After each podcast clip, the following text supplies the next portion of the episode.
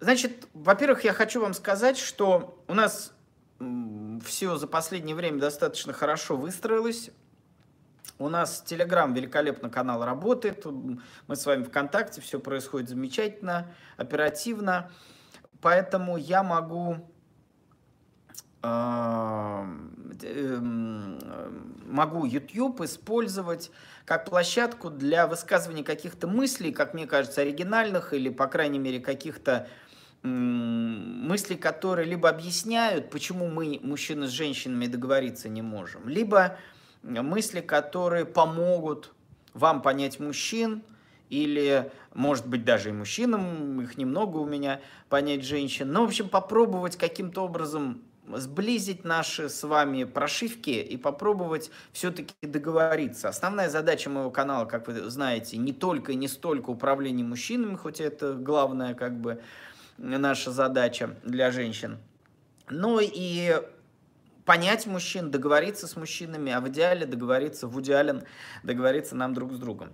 И вот сегодняшняя тема, она достаточно сложная, я вам честно скажу. Тему эту я придумал, ну, как бы захотел на нее высказать, на эту тему высказаться очень давно, там почти год назад, но все время не решался. Сейчас я понял, что надо уже сделать, как это, в омут кинуться. Получится, не получится, не знаю. Но, по крайней мере, я тему объявлю, постараюсь высказаться, постараюсь вам аргументировать то, что я хотел сказать.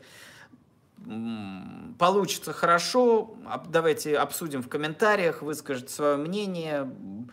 Но я нигде не слышал, чтобы об этом говорили, а многие проблемы, связанные с мужскими изменами, очень часто с непониманием, почему мужчина может одновременно и любить и изменять.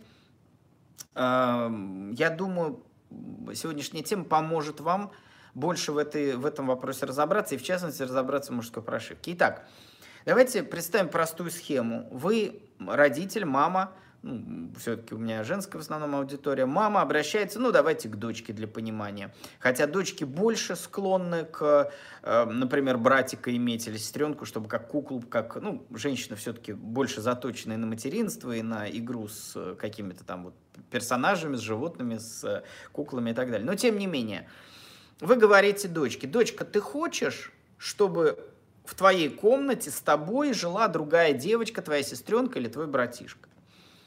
А дочка вам в ответ говорит, мама, а ты бы хотела, чтобы с нами жила папина любовница?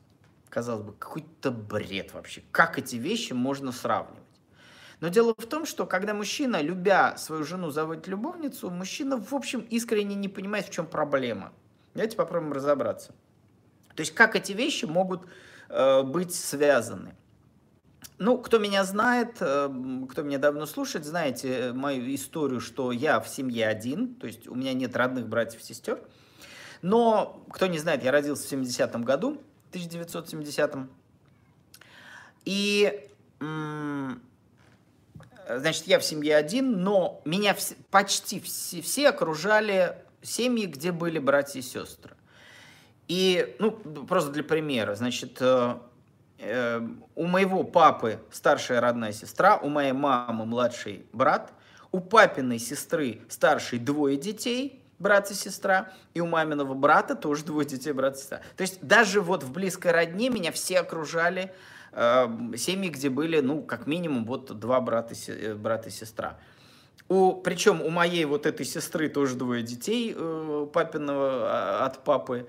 Э, значит, и, а у брата двоюродного вообще там пятеро, шестеро, вообще там куча. Ну, то есть я вообще, и плюс в школе, и где-то среди друзей очень много было моих приятелей, у которых были родные братья и сестры. То есть я, важно очень понимать, что я всегда чувствовал себя не то чтобы изгоем, ну, я как бы сам себе и окружающим должен был каким-то образом, ну, может быть, даже негласно объяснять, а почему вот у всех есть братья и сестры, а у меня нет. То есть для меня было совершенно ненормально и неестественно мой образ жизни. Мне казалось, что, ну, по каким-то причинам я знал, там, ну, как-то родители никогда не хотели никого, в общем, так хотели одного, ну, неважно. Но для меня казалось в моей системе координат нормально, когда у человека есть братья и сестры. То есть я не чувствовал, что я правильный, они не. Скорее, вот я какой-то был не совсем стандартная у меня семья. Так вот, мое наблюдение. И поэтому моя предрасположенность была считать, что нормальная семья, у которой братья и сестры. Где-то я пытался объяснить, вот хорошо, мне, ну, все мне достается, ну, то есть какие-то эгоистичные, может быть, объяснения. Но внутри я понимал, что это как-то странно. Так вот, и наблюдая, естественно, за моими друзьями, приятелями, одноклассниками и так далее, у кого семьи, я удиви, удивлялся э, такой вещи. Почему-то не было такой сильной, э, сильного приоритета, э, так скажем, дружеских и родственных и близких отношений между братьями и сестрами родными над тем, что они ругаются, ссорятся и конфликтуют. Ну, в частности, там, значит, у моей мамы с ее братом там разные были ситуации, мягко говоря, у них не было слияния в любви такой по жизни. Папа со своей сестрой постоянно, значит, он там, как маленький брат, все время там, э, значит, э, боролся, вырос таким сексистом, тихим, спокойным, потому что вот старшая сестра над ним давлела, он все время хотел из-под ее власти выскочить. Вот, э, мои, значит, вот от папиной сестры дети, то есть мои двоюродные брат и сестра, они как кошка с собакой были, и мы с моей двоюродной сестрой были намного ближе, больше как родные, чем она со своим родным братом. А, но мы жили в соседних подъездах, то есть мы как бы вот гуляли вместе, дружили, причем она моего возраста, он старше. И получалось так, что мы двоюродные брат и сестры намного ближе, чем она с родным братом. Ну, в общем, идея такая, что мне казалось, что у родных братьев и сестер ну, сестер, сестер, братьев, братьев, должно быть отношение друг к другу больше как к маме или к папе. То есть такое ощущение родства. И часто я наблюдал, что люди э, вот такого прямого, такого со соотношения я не обращал, э, не находил. То есть точно так же они могли и мирно жить, и любить друг друга, и ругаться, и ссориться вплоть до там смертоубийства. И фактически можно свести к тому, что э, отношение братьев и сестер родных сводилось к тому, удалось ли им честно и мирно поделить ресурс. Что такое ресурс? Место жительства, какие-то деньги, кому игрушки, кому первому играть, кому второму играть, любовь родителей, там, кого мама больше любит или кого папа больше любит. То есть, либо они находили как-то вместе, либо не находили. То есть, фактически, это были люди, которые, вот их принесли из роддома, э, кому-то сказали, вот этот человек будет с тобой жить, это твой брат.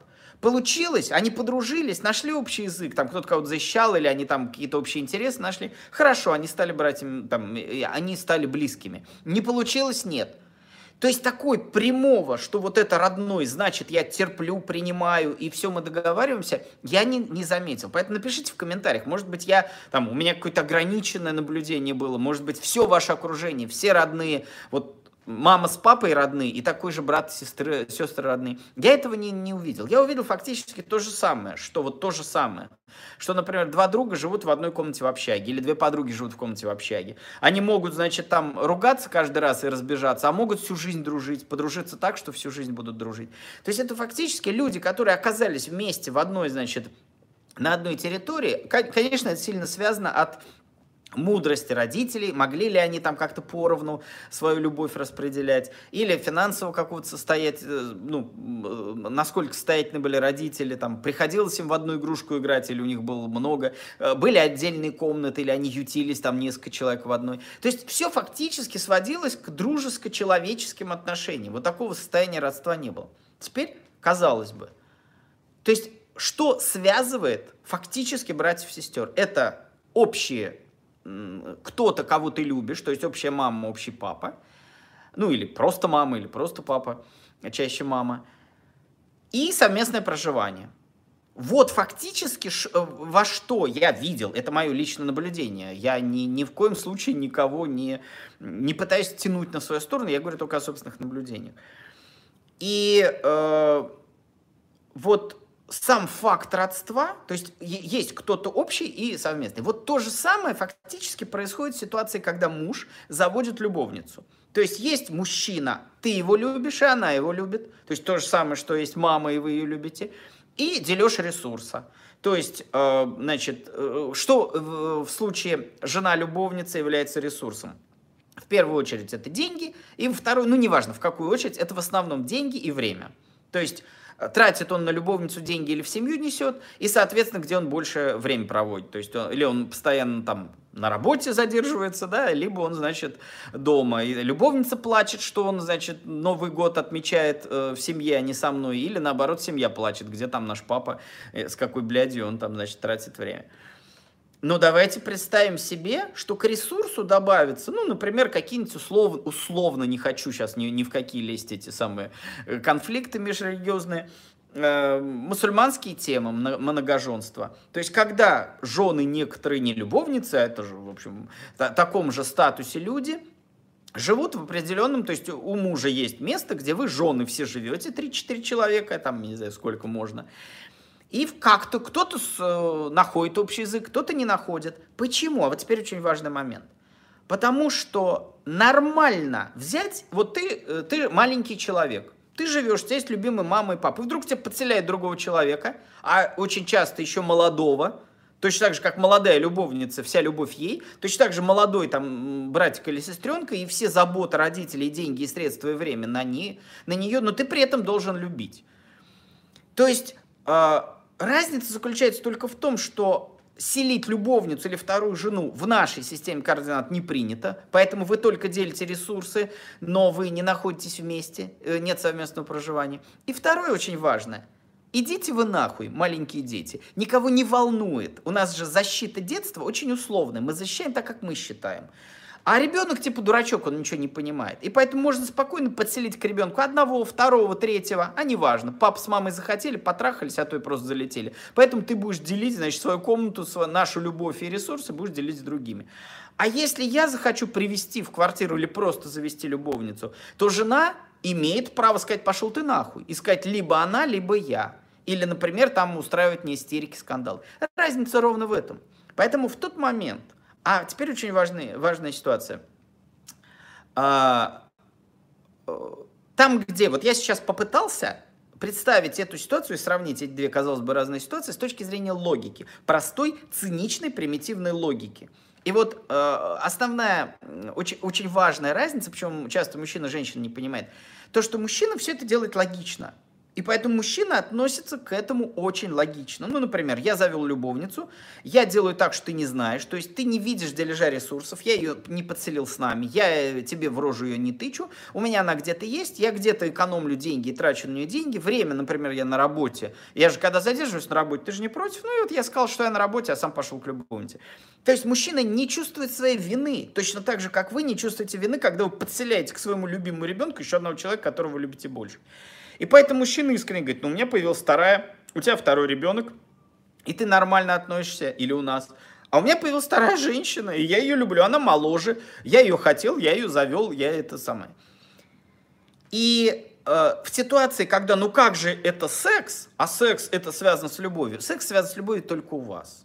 Точно так же, как вы считаете совершенно нормально, то есть вам, вам кажется, что должен поскольку это брат и сестра, то есть я тебе подселяю не чужого человека в комнату, а я тебе подселяю родного тебе человека, брата или сестру, точно так же, а ребенок не понимает, почему он должен игрушки делить с кем-то, точно так же и муж, ваш муж не понимает, что тут такого. То есть моя задача не, это не дикость, что я завел любовницу, а моя задача просто распределить ресурсы, сделать так, чтобы э, ты не чувствовала, то есть тебе не приходилось с ней делить ресурсы. Вот это попробуйте сравнить эти вещи, проанализировать.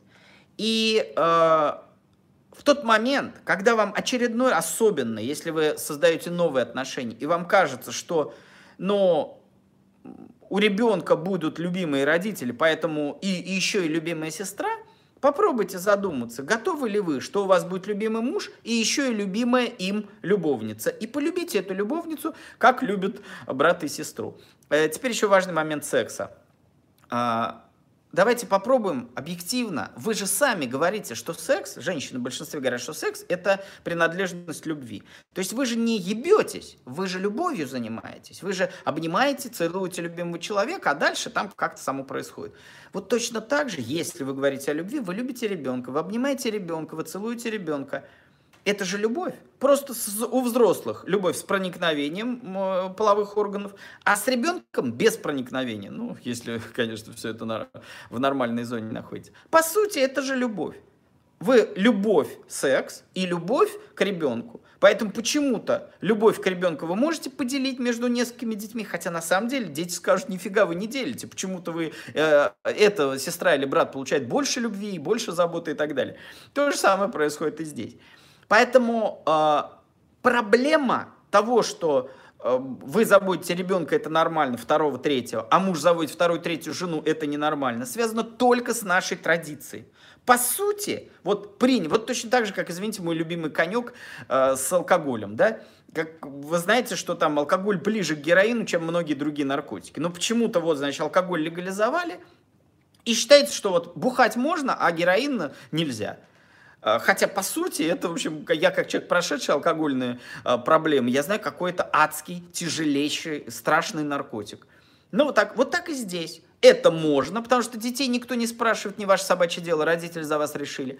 А вот любовница это не принято. Опять же, я говорю, вот в некоторых мусульманских, например, традициях это можно. И там жена, в общем, это, э, это вопрос спокойнее к этому относится.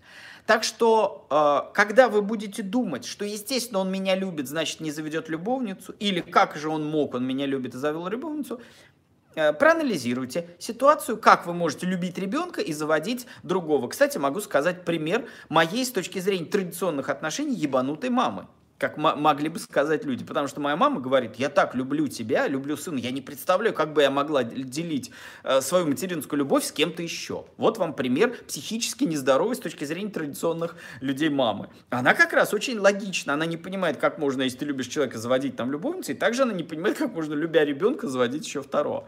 То есть, э, на самом деле, эти вещи очень рядом. Точно так же, как, значит, героин нельзя, водку можно, так же и здесь. Э, с детей можно, значит, в одну комнату поселять, и пусть как хотят, так и дружат.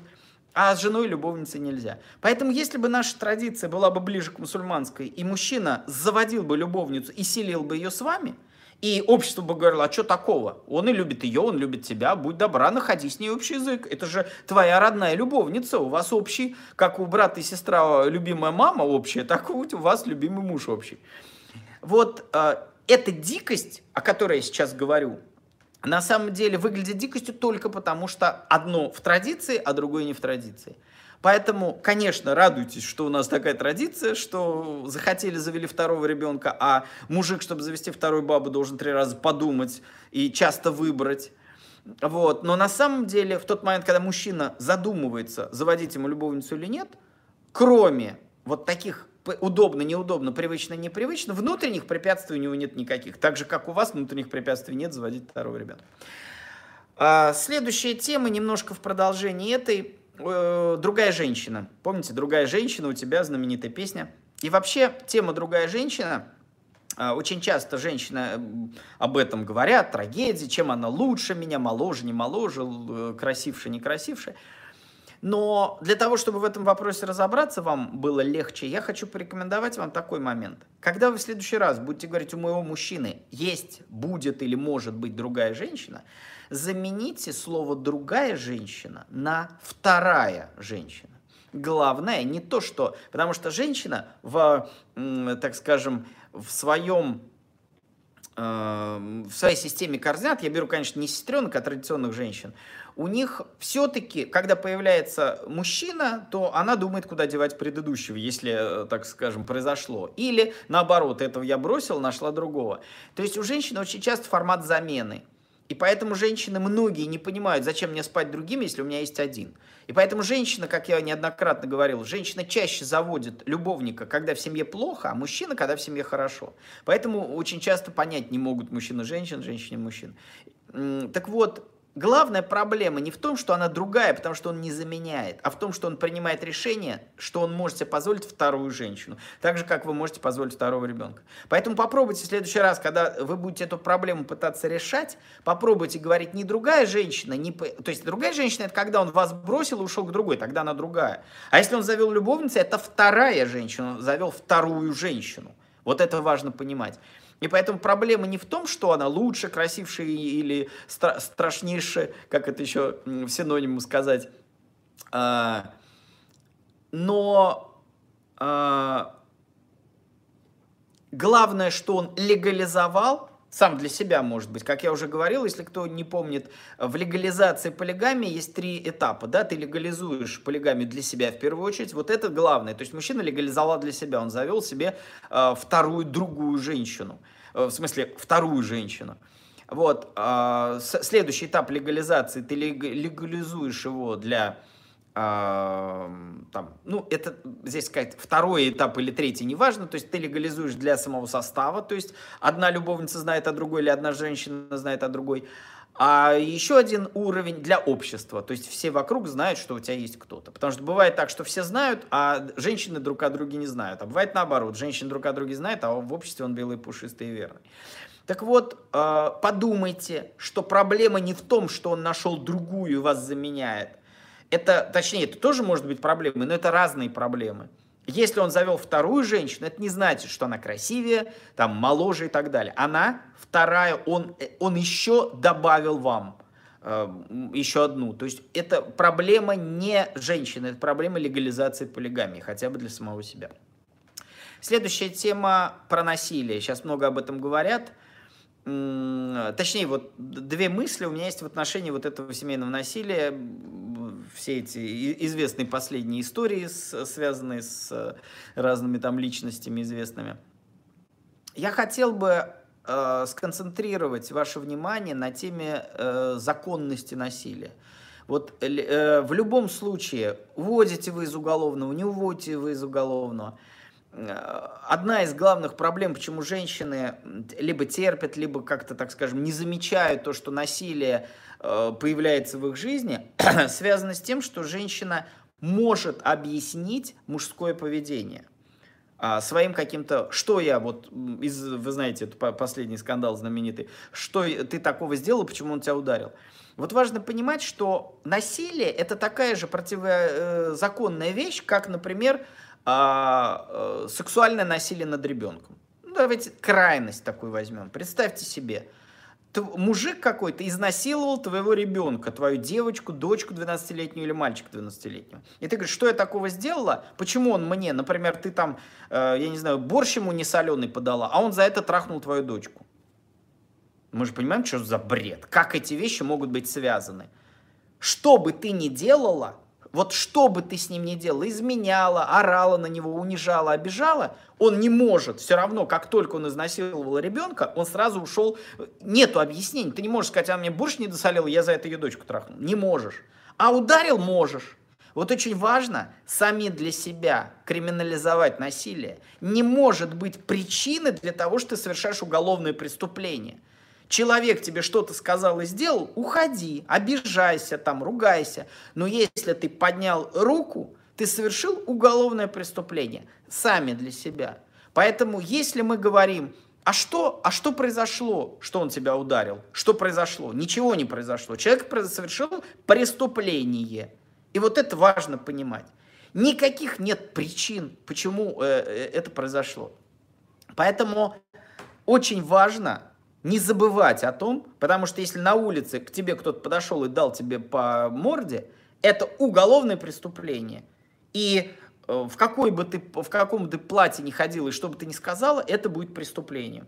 Вот поэтому я призываю всех, если кто-то вам рассказывает о том, что это произошло, относитесь к этому так же, как если человек сказал, что его там кто-то, значит, вот совершил именно такое преступление. Это, если общество начнет относиться к этому так же, что не, не может быть причины э, разумной, легальной. И еще один момент хотел бы я сказать. Тут прошла, прошло 9 мая, и как-то мне попался ну, известная история Зои Космодемьянской, да, все, все э, со школы мы все знаем, особенно кто в советское время учился. Я хотел бы, у меня появилась такая мысль, возникла. А, есть до сих пор такой спор, а, было ли изнасилование Зои Космодемьянской или не было. Кто-то говорит, что этот солдат сразу изнасиловали всем скопом, кто-то говорит, что ее там только били и мучили. А, у нас, к сожалению, изнасилование женщины считается чем-то, вот женщина как бы в этом участвует. Вот если тебя на улице избили, то ты говоришь, меня избили. А если тебя изнасиловали, тебе стыдно. Почему-то внутри и у женщин, и даже у нас, в окружении, некоторые, я вот своими какими-то там женщинами, мужчинами знакомы, все говорят, ну да, это, это не, не, не, неприлично. То есть говорить, что ее избили, можно, что ее там мучили, я не знаю, повесили, там на мороз выгоняли, это можно сказать. А то, что эти звери изнасиловали женщину, ну, как-то неприлично. Ну, что же, она герой, а ее там изнасиловали. Как будто она соучастница, как будто есть какая-то доля вины женщины. Вот тебя бьют, или тебя насилуют. Простой пример, все эти страшные вещи про изнасилование мужчин. Мы почему-то считаем, что изнасиловать мужчину это э, тяжелее, чем женщину. Вроде для женщины норма, для мужчин не норма. Вот. Э, но когда человек умер, избитый там, полицейскими в каком-то полицейском участке, ну ладно – а если его перед этим еще и на бутылку посадили, то он как бы умер пидором. То есть вроде он тоже как-то в чем-то, ну как-то его это а, оскорбляет, опускает. Вот это страшно, ребята, дорогие мои. Очень важно понимать, что изнасилование это такое же вот преступление, как избиение, как э, пытка, как... Э, то есть это все то же самое. Очень важно, чтобы мы убрали участие человека точно так же, как мы, э, человек не виноват в том, что фашисты его пытали, так же Космодемьянская никак, это не говорит, никак, э, никак не говорит о ее моральном облике, то, что ее изнасиловали. Важно ненавидеть фашистов не только за то, что они ее там на морозе, но и за то, что они ее изнасиловали. Очень важно, мне кажется, в обществе это уравнять, убрать вот это даже какое-то подсознательное соучастие жертвы насилия в самом насилии. Вроде как бы это похоже на половой акт. Хотела она, чтобы с ней трахались, не хотела, а хрен ее знает. Да не хрен ее знает. Не могла Космодемьянская хотеть, чтобы ее изнасиловали фашисты. Точно так же, как в полиции не мог мужик, даже если это, извините, какой-нибудь там гомосексуалист, не мог он хотеть, чтобы его посадили на бутылку. Я очень хочу, чтобы мы перестали э, объ... э, оправдывать насильников, э, каких-то там этих самых, э, ну, в прямом и в переносном смысле, людей, которые совершают какое-то насилие над другими, очень важно понимать, я, я намного ближе к теме христианства в плане Иисуса, чем многие верующие такие, традиционно верующие люди. Я категорически против любого насилия. Я считаю, что Самое страшное, что ты можешь сделать человеку, ну, я имею в виду вот не тогда, когда там война идет, понятно, либо ты, либо тебя, а вот ситуации нашей бытовой, самое страшное, что ты можешь сделать человеку, это у, избавить, в смысле, лишить его твоего общества, уйти от него, уйти совсем или уйти сейчас, не продолжать разговор. А если ты считаешь, что из-за сказанного ты можешь ударить, или тем более, там, я не знаю, из-за какой-нибудь коротко, короткой юбки можешь человека изнасиловать, это проблема нашего общества. Если мы хотя бы как-то вот в голове держим, что э, вот бить нельзя, а изнасиловать вроде как бы можно ну, извините меня, есть садомаза отношения. Откуда ты знаешь? Может быть, человек, которого избили, сам попросил, чтобы его избили. Точно так же, как нам кажется, что женщина сама хотела, чтобы ее трахнули. Также, может быть, мужик, что он, что он тут в, пишет заявление в полицию? А может, он попросил, может, он мазохист, может, он еще и денег дал, чтобы его отпиздили. Ну, в общем, такие вот мысли у меня в отношении этих всех вещей. Поэтому, пожалуйста, пишите в комментариях ваше мнение, согласны, не согласны, и насколько э, есть не то чтобы вина, а, так скажем, есть э, проблема общества, которая выливается в то, что происходят вот подобные вещи, в частности, связанные с насилием или с изменой.